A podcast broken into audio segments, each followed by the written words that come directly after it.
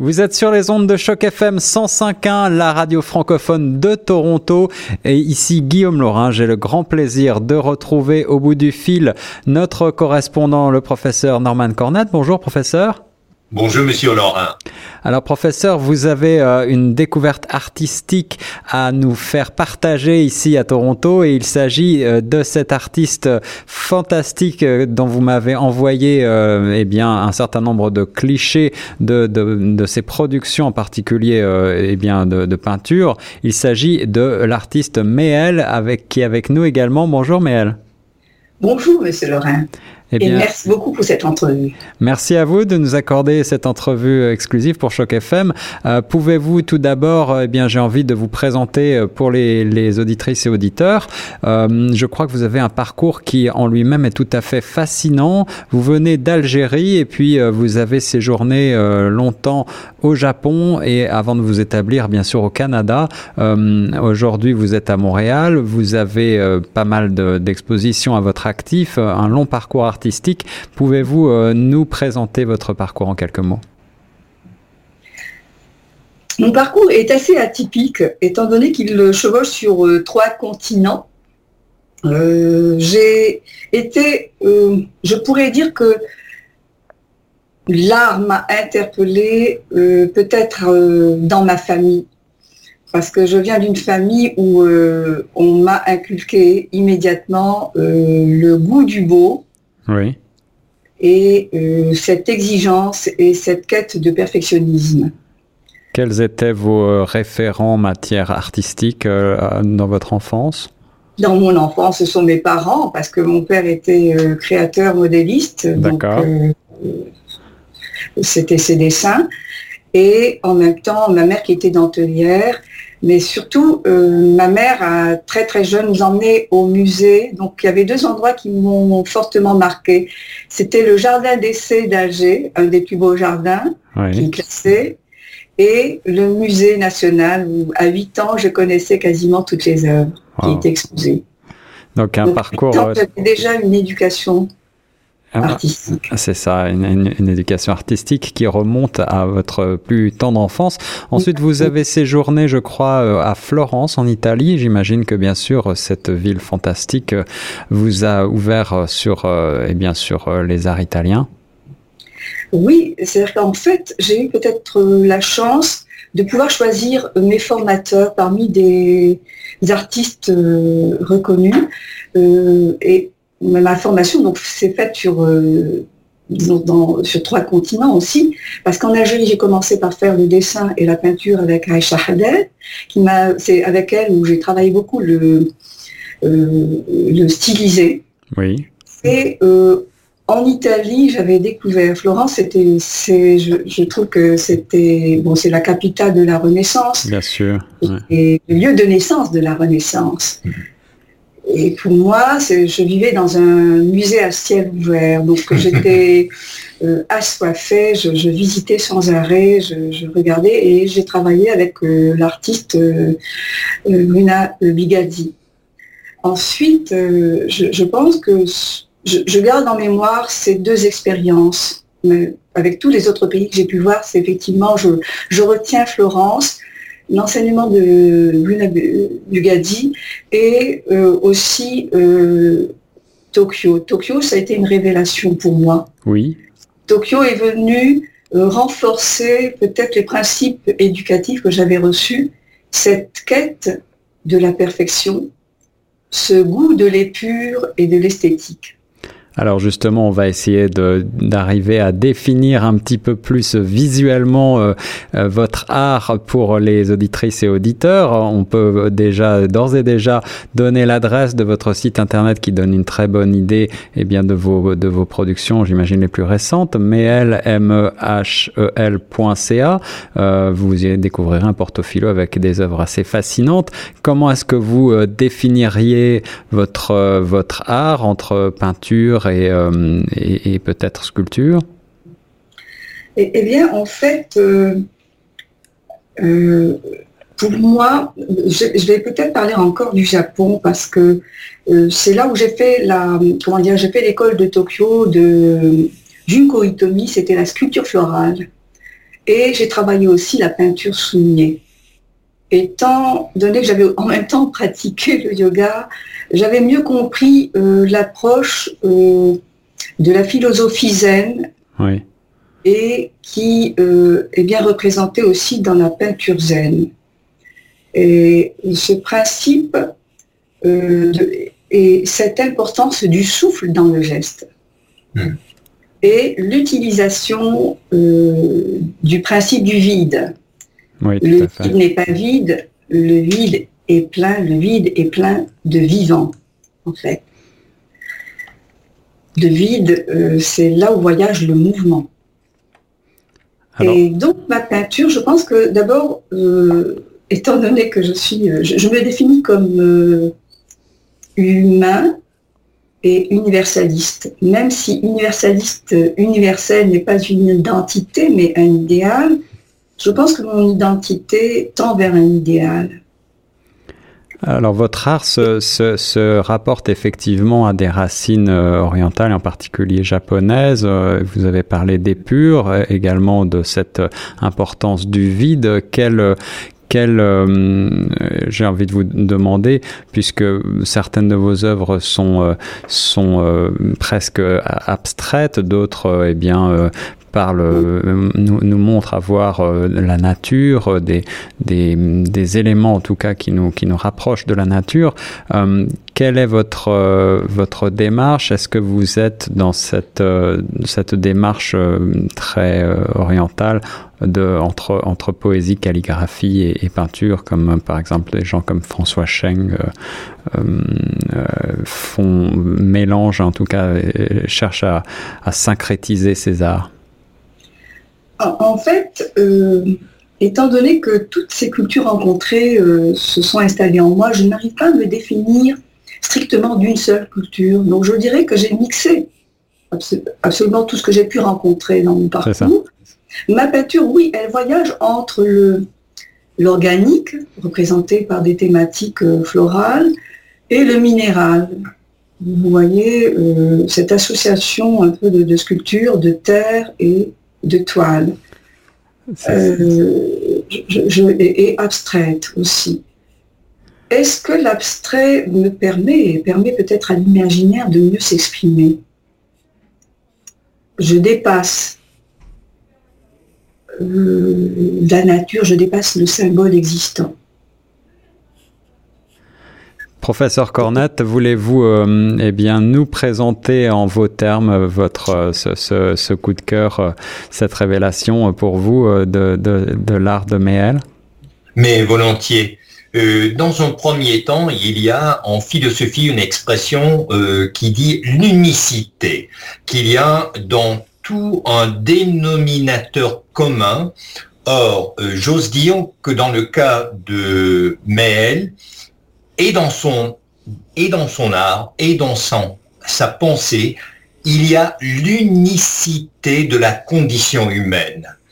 Et euh, on a eu des échanges fort intéressants euh, et parfois de, de, façon tout à fait diplomate, elle me reprend pour ne pas dire me reprocher à quel point on peut facilement, et là je parle en tant que spécialiste en sciences des religions, on peut la condition humaine selon ses origines nationales, selon ses convictions religieuses, selon son orientation sexuelle. Eh bien, euh, dans une discussion, euh, un dialogue, devrais-je dire, euh, d'il y a deux semaines, mais elle m'avait dit, professeur Cornette, je crois qu'au fond, ce qui vraiment compte, ce sont les valeurs. Voilà ce qui nous définit, les valeurs, et d'avoir les valeurs en commun. Et je ne cesse d'y réfléchir. Euh, j'invite l'auditoire de Choc FM de regarder son site. Il y a euh, un lyricisme, une fluidité euh, dans son travail. vous avez mentionné tout à l'heure, Monsieur Laurent, la poésie. En effet, euh, c'est une œuvre poétique, c'est-à-dire c'est une économie de moyens, dire le maximum, avec le minimum. Et euh, dans l'art contemporain, vous le savez que vous-même qui avez travaillé euh, dans l'art, l'art contemporain, on parle du minimalisme. Eh bien, euh, quand on regarde l'art antique du Japon, c'est le minimalisme avant le mot, oui, avant que, que tout ce concept existait. Donc je trouve un minimalisme pour ne pas dire un essentialisme, réduire la beauté, l'esthétique à son essence même. Alors sur cette question d'esthétique et de beauté, justement, euh, comment comment est-ce que vous tous les deux comment est-ce que vous appréhendez cette notion? Est-ce que la est-ce que euh, la valeur fondamentale de l'art à vos yeux c'est la beauté? Oui, la beauté, c'est la quête de l'esthétique, la beauté, je trouve que c'est grâce à la beauté que l'humain devient de plus en plus humain. C'est la beauté qui euh, est dans tout, l'expression de la beauté dans tout acte permet un approchement véritablement au statut d'humain. Et pour moi, je vous dirais, il m'est très difficile de travailler, enfin de parler de mon travail. Quelqu'un, j'avais dit une fois, que si l'œuvre est sans voix, Aphone est l'artiste. Très bien dit, effectivement, c'est une très belle formule. Euh, professeur, quelle est votre, euh, votre approche de la, de, de la notion d'esthétique, euh, la notion d'esthétique qui est parfois, qui a été en histoire de l'art parfois rejetée, et eh bien au profit de, de valeurs différentes. Est-ce que, à votre sens, on, devrait peut-être retourner vers ces, vers ces fondamentaux de, de notion d'esthétique, de, de beauté?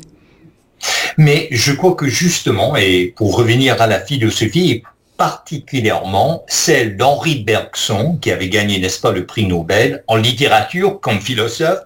Il parlait de l'élan vital.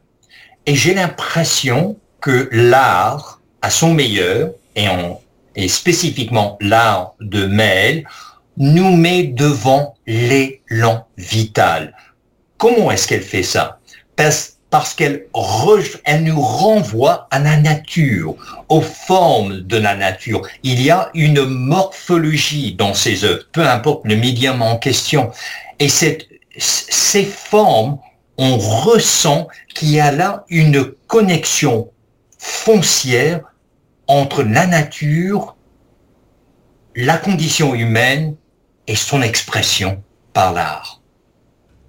C'est ça. Donc, euh, en quelques mots, euh, cette volonté, euh, cette démarche que vous avez adoptée, qui vise effectivement à aller pur, à cette sobriété, à cette recherche d'harmonie, c'est peut-être en quelque sorte une quête de perfection, n'est-ce pas?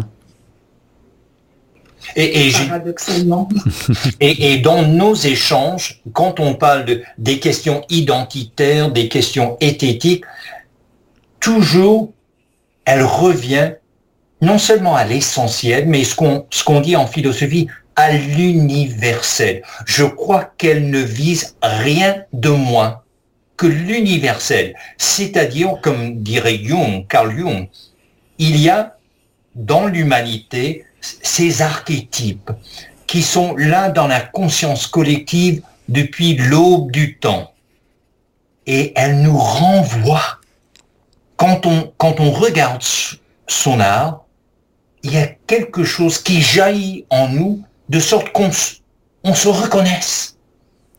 Même si c'est, comme dirait Verlaine, de façon indicible.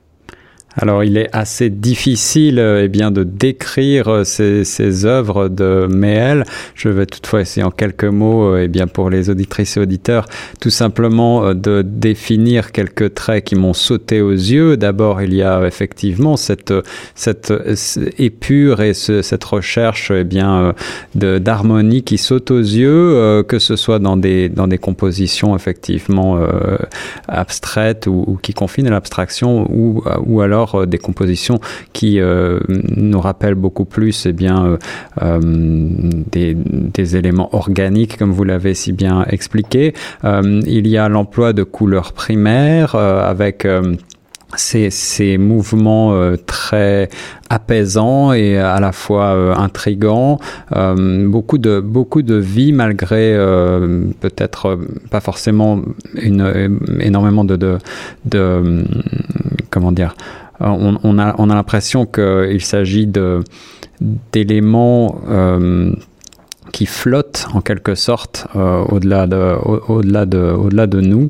Euh, vous avez l'emploi eh bien euh, de matériaux, c'est aussi bien pour la peinture que pour la sculpture. C'est, un travail de la matière qui est, qui est assez intéressant dans l'épaisseur, dans les, dans les mouvements. Encore une fois. Euh, et donc je vous invite à vous rendre sur le site mail.ca et pour les auditrices et auditeurs qui auraient la chance eh bien d'être à Montréal dans les prochains jours, je crois que vos œuvres, certaines de vos œuvres sont visibles, n'est-ce pas? Oui, effectivement, je participe à l'exposition au collectif Femmes entre ciel et terre, dans la, à la galerie Marianne de, de 1040 de Marianne, sur le plateau. Et euh, je devrais dire, sur le site, on va découvrir Mehel, mais là où moi je l'ai découvert, c'était en personne de devant ses œuvres, et je n'ai pu que constater le raffinement et une facture tellement riche que j'ai dit, qui est-ce? C'est un, un, art fascinant et qui effectivement euh, ne laisse pas indifférent. Euh, est-ce que vous auriez un mot de la fin euh, l'un et l'autre pour les auditrices et auditeurs de Choc FM je vous remercie de, m'avoir permis de m'exprimer, alors que je vous dis, je ne suis pas quelqu'un qui parle beaucoup. professeur, je parle beaucoup mieux que moi de, de, mon travail, je pense. Mais, mais je crois que l'art nous présente justement la possibilité de faire le pont entre le concret et l'idéal. Il y a certes dans l'art de Maëlle un idéal vers lequel elle tend, vers l'universel. Mais elle y passe par des matériaux de façon gestuelle, de façon très terre à terre. Et c'est cela qui m'interpelle, de joindre ce qui est théorique à la pratique grâce à son art et également, en ce qui me concerne en tout cas, une, une grande réussite esthétique euh, et, et, des œuvres qui, euh, à mon sens, euh, méritent d'être contemplées. Euh, merci beaucoup, Méel. Merci, professeur Cornette, pour cette euh, interview pour les, les, auditeurs de Choc FM 105.1. Merci, monsieur Laurent. Merci, monsieur Laurent.